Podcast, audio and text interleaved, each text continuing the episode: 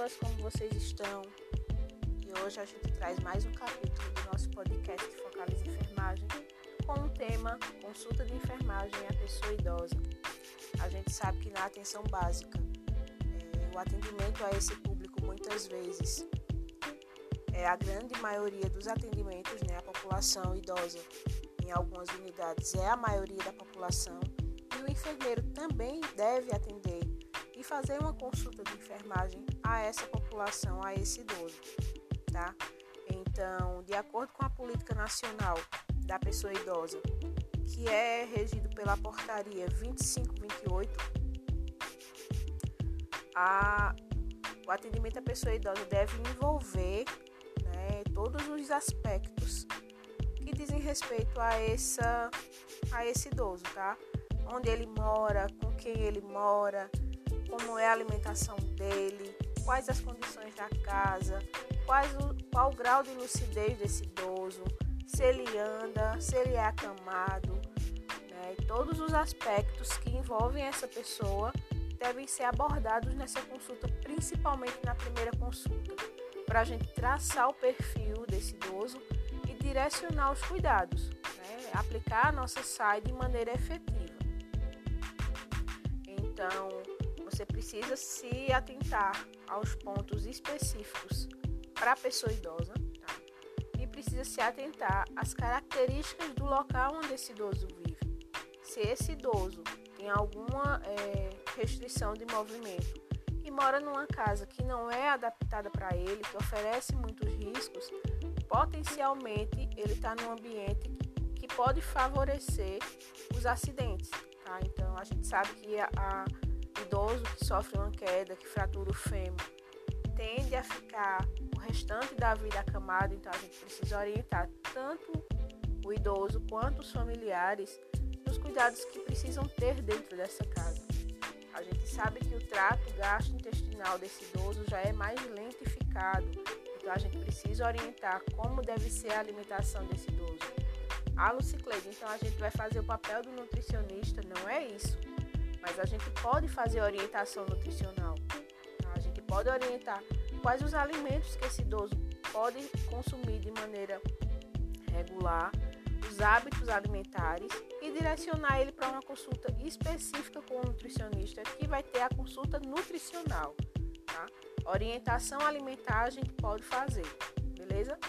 Então a gente tem que se atentar também aos aspectos da pele desse paciente, né? uma pele mais fragilizada, por muitas vezes mais ressecada. Então a gente precisa orientar a hidratação, tanto da ingesta hídrica quanto da aplicação de cremes.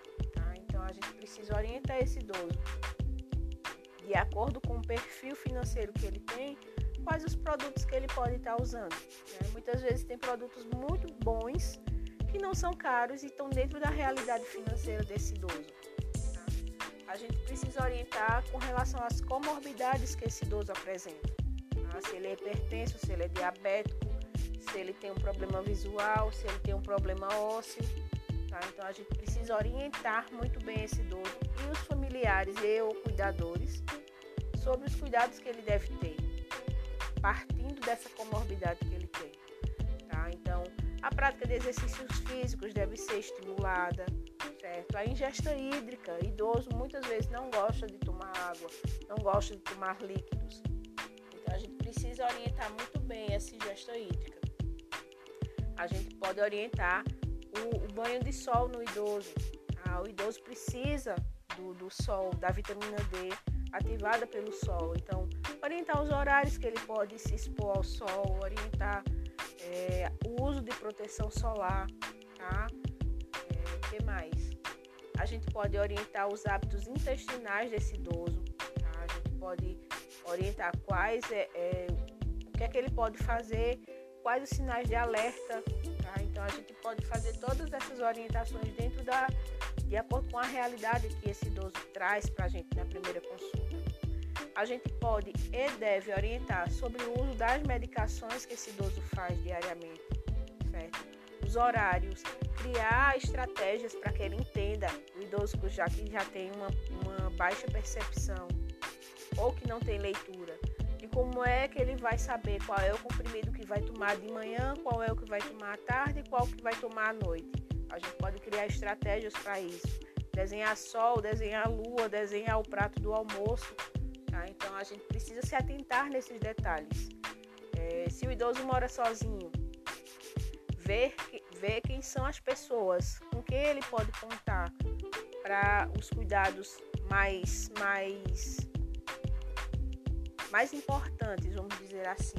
Né? Se tem um vizinho que pode ir lembrar esse idoso do horário da medicação, se o idoso tem um celular, ajudar ele a colocar o alarme nesse celular e responsabilizar a família. Né? Se ele tem uma, um familiar que mora por perto, não mora com o idoso, mas mora por perto, a gente pode responsabilizar esse familiar para estar auxiliando o idoso nos horários das medicações, principalmente. Então, na consulta de enfermagem à pessoa idosa, a gente precisa atentar para todos os pontos da rotina desse idoso e os pontos que podem ser risco para a vida desse idoso. Tá bem? Então, lembrar sempre de, na construção do histórico desse idoso, atentar nos pontos que são importantes. Não, não esquecer de perguntar. Pode criar até um checklist né, do que é que eu preciso saber do meu idoso para a minha consulta, o que é que eu preciso orientar, o que é que eu preciso lembrar de perguntar para ele. Tá? Então, o cuidado de enfermagem é um cuidado holístico, é um cuidado geral, é um cuidado que envolve toda a pessoa, independente da condição de saúde ou de patologias que ela tenha, a gente tem um cuidado no todo. Então se liga com a gente que em breve teremos mais um capítulo do podcast Focaliza Enfermagem e eu conto com vocês e eu sei que não só sou eu que sou apaixonada por atenção básica à saúde.